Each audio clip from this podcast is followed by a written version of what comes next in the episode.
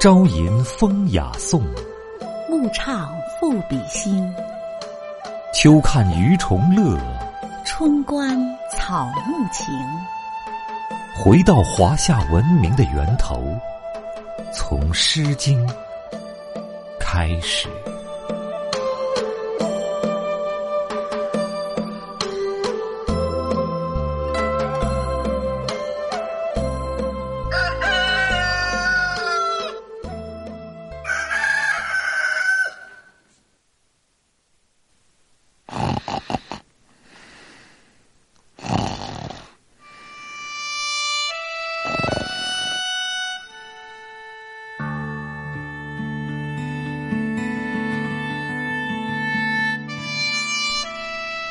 奇风鸡鸣，鸡既鸣矣，朝既盈矣。非鸡则鸣，苍鹰之声。东方明矣，朝既昌矣。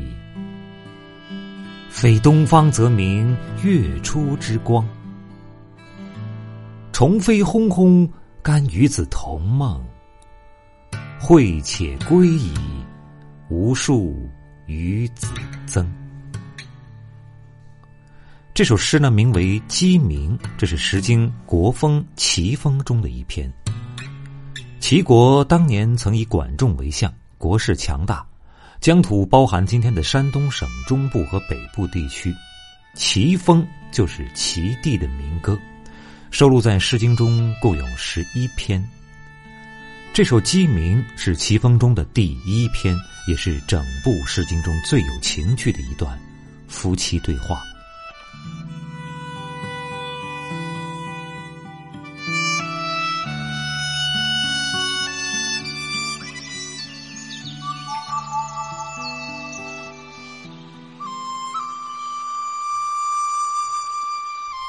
这一天天色渐亮，这对小夫妻一起赖在床上，不想起床。过了一阵儿，做妻子的首先是按捺不住，对丈夫就说道：“喂，公鸡都已经喔喔叫了，那朝堂上的官员们都快到齐了吧？”意思就是说，丈夫，你这个小官也该起床了，不然可是要迟到的。那么，这便是诗中的第一句：“鸡既鸣矣，巢既盈矣。”做丈夫的听到了妻子的催促，却丝毫不为所动，就淡淡的回了一句：“飞鸡则鸣，苍蝇之声。”这意思是，哪里是什么公鸡在叫啊？不过是一些苍蝇的嗡嗡之声罢了。说完之后，依旧躺着。做妻子的有些好笑。这明明就是公鸡的叫声，偏说成是苍蝇的嗡嗡声，也真是够耍赖的。好吧，就让他再躺一会儿吧。于是呢，这两人又躺了一会儿。不久呢，做妻子的眼看着窗外天色已发白，就忍不住再次的催促丈夫：“东方明矣，朝既昌矣。”啊，就是说，你看这东方天色都已经放亮了。朝堂上恐怕都已经是人员满堂了，难道你还不起床吗？没想到做丈夫的依旧不为所动，就斜瞅了一眼窗外，漫不经心的回了一句：“非东方则明，月出之光。”这哪里是东边的太阳放亮啊？明明就是夜晚的月光啊！说完之后，就依旧躺在床上不起来。做妻子的又好气又好笑，拿丈夫的耍赖一点办法也没有。她看了看丈夫懒洋洋的睡相，就低头想了想，干脆算了，也别劝了，就凑在丈夫的耳边说：“你不是说这四下虫子乱飞，闹嗡嗡的吗？我倒是愿意与你一起同温好梦呢。不过……”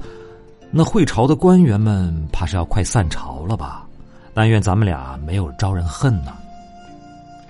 那么这便是诗句中的结尾两句：“虫飞轰轰，甘与子同梦，会且归矣，无数于子增。”不知道听完妻子最后的告白，这贪睡的丈夫是一咕噜爬起来呢，还是无动于衷，继续他那安定从容的睡眠呢？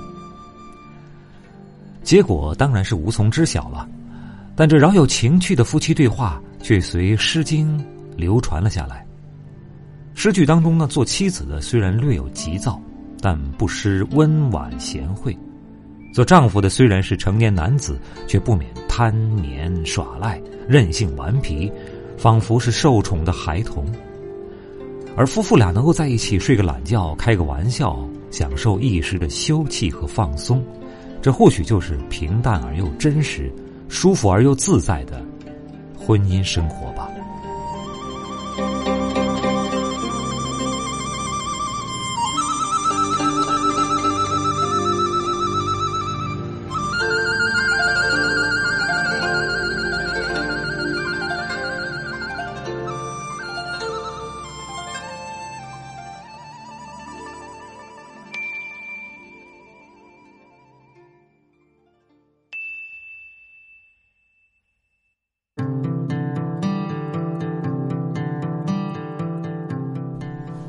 在《诗经·国风》中，一直流传着两首鸡鸣。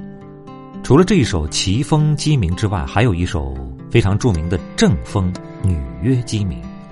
这两首鸡鸣虽然名字相似，却风格各异。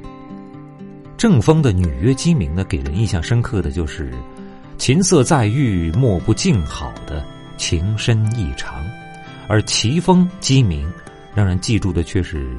飞机则鸣，苍蝇之声的生动顽皮，显得夫妻之间呢既真实而又有情，既无理而又有趣。所以，虽然只是简单的几句夫妻对话，却让后来的人们读到它的时候就会心生快乐，还会笑出声来。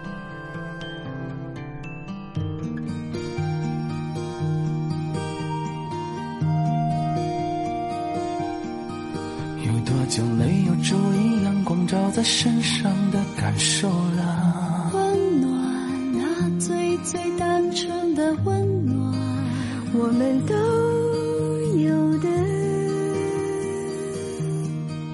有多久没有注意枝条处理瞬间的喜悦了？星星，那最最感动的星星，我们都要的。是只有华丽的衣服穿在身上才会温暖的，那毫不在意的淳朴，自由自在的。不是只有惊天动地的方式才能得到满足的，